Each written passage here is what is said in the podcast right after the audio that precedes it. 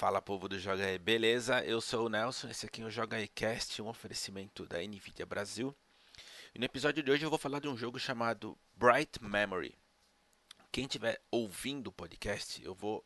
Eh, normalmente eu faço esse convite, mas hoje eu vou fazer um convite mais reforçado. Peço que, por favor, depois você arrume um tempo, acesse o canal no YouTube e veja novamente é, um pedaço, não precisa assistir inteiro, evidentemente, mas veja um pedaço das imagens do jogo que eu vou deixar rodando aqui na janela maior.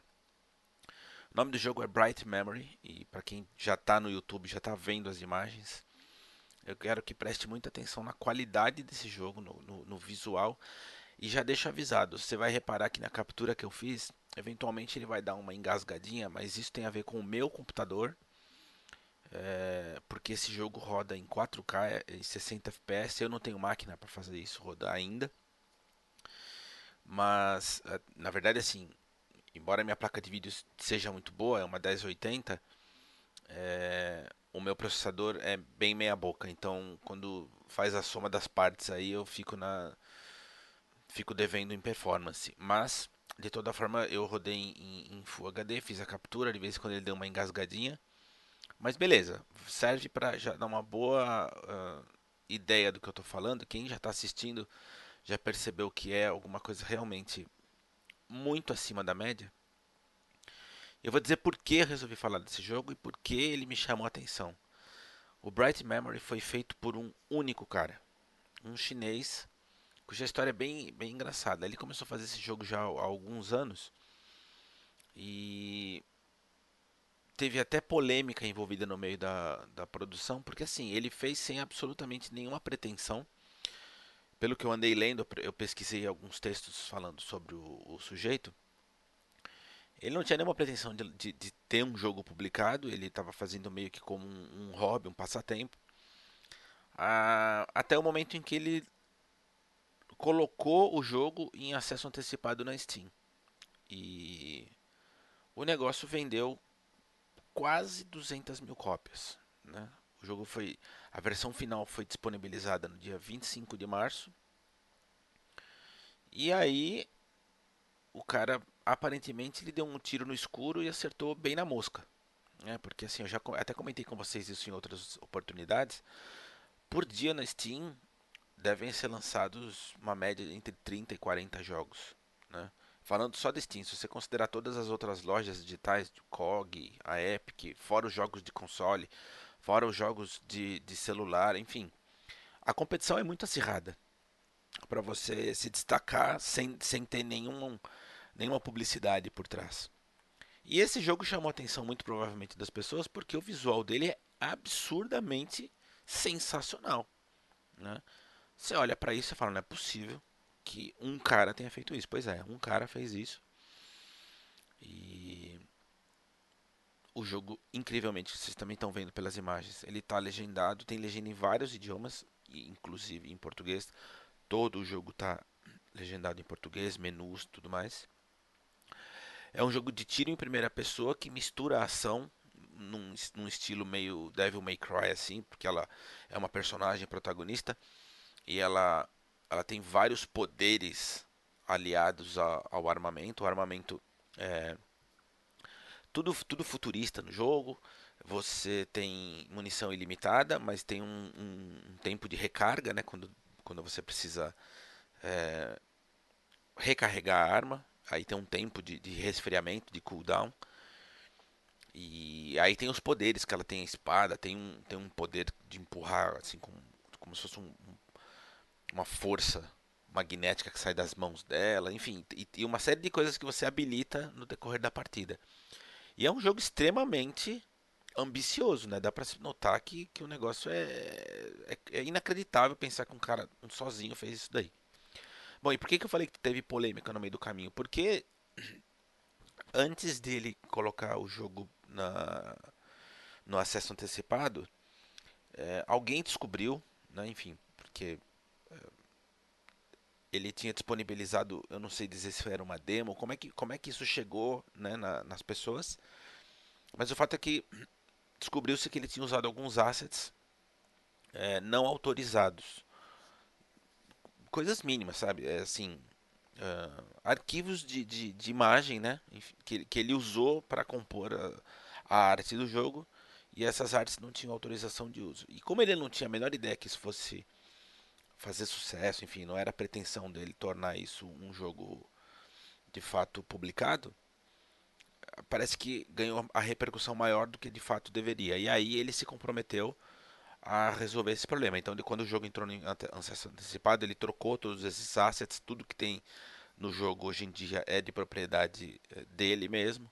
Assim, o cara resolveu o problema. Aparentemente, ele pagou pelos assets que ele tinha usado de maneira eh, não autorizada. E aí, o, o, o jogo, como eu disse, foi para acesso antecipado, vendeu quase 200 mil cópias.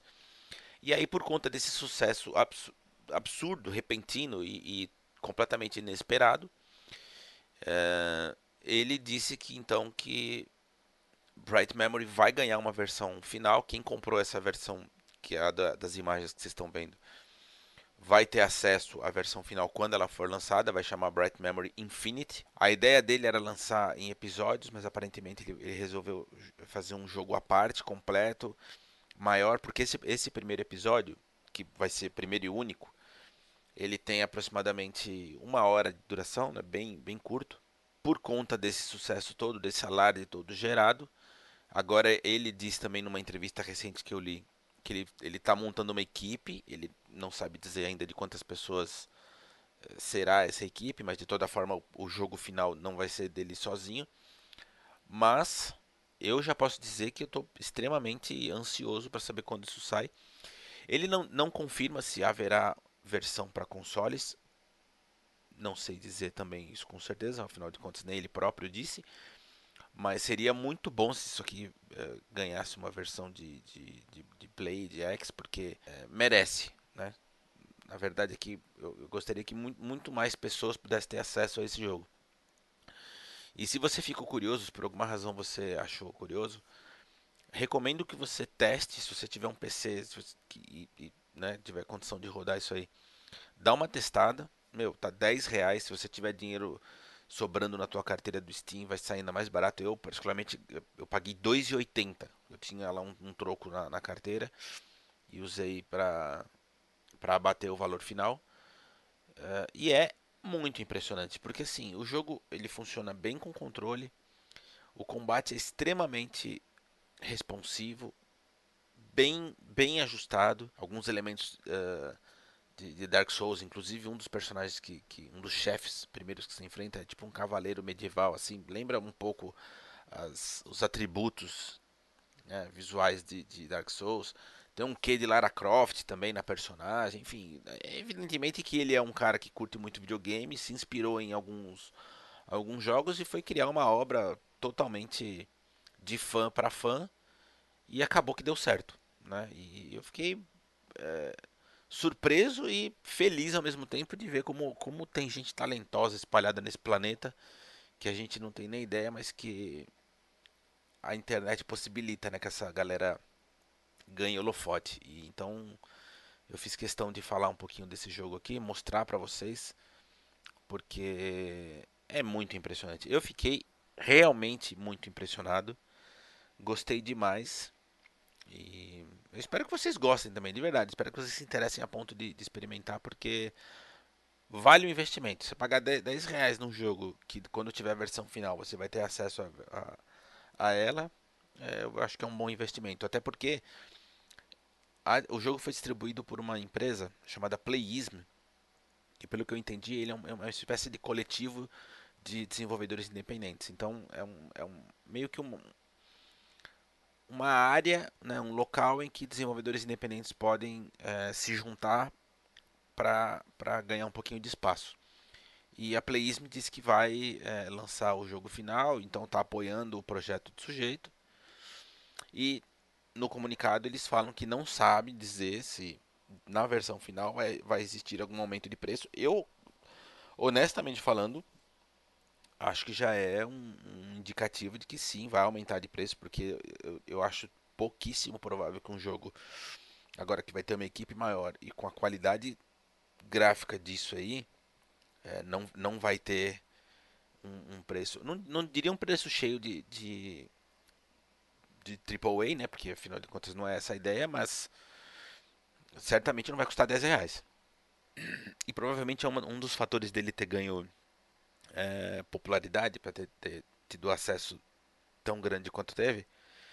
É que o sujeito, em, em 2018, quando ele ainda estava fazendo essa, esse episódio, ele começou a, a, implementar no jogo o Ray Tracing, que até então não era uma tecnologia extremamente difundida. Estava começando, né, a NVIDIA estava começando a, a falar sobre, sobre isso para os jogadores de computador e coisa e tal.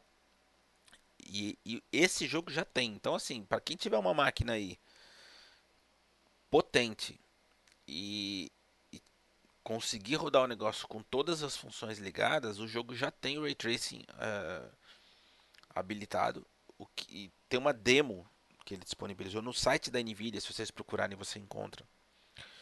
Tem uma demo uh, que é um trailer que ele montou mostrando então o Ray Tracing desligado em comparação com o Ray Tracing ligado e é algo realmente sem noção. Bom, falei para burro. É, o que eu queria dizer, então, em resumo, é isso. Isso que vocês viram, isso que vocês me ouviram falar, foi feito por um único cara, que é, para mim, algo fora do comum. Não é normal isso, na boa. É, bom, espero que vocês tenham gostado de hoje. Eu, eu adoro trazer esses assuntos meio fora da, da curva para vocês, porque é, um, é o tipo de coisa que me instiga, que me, eu tenho sempre muita curiosidade por esses por, essa, por essas pérolas assim encontradas meio ao acaso.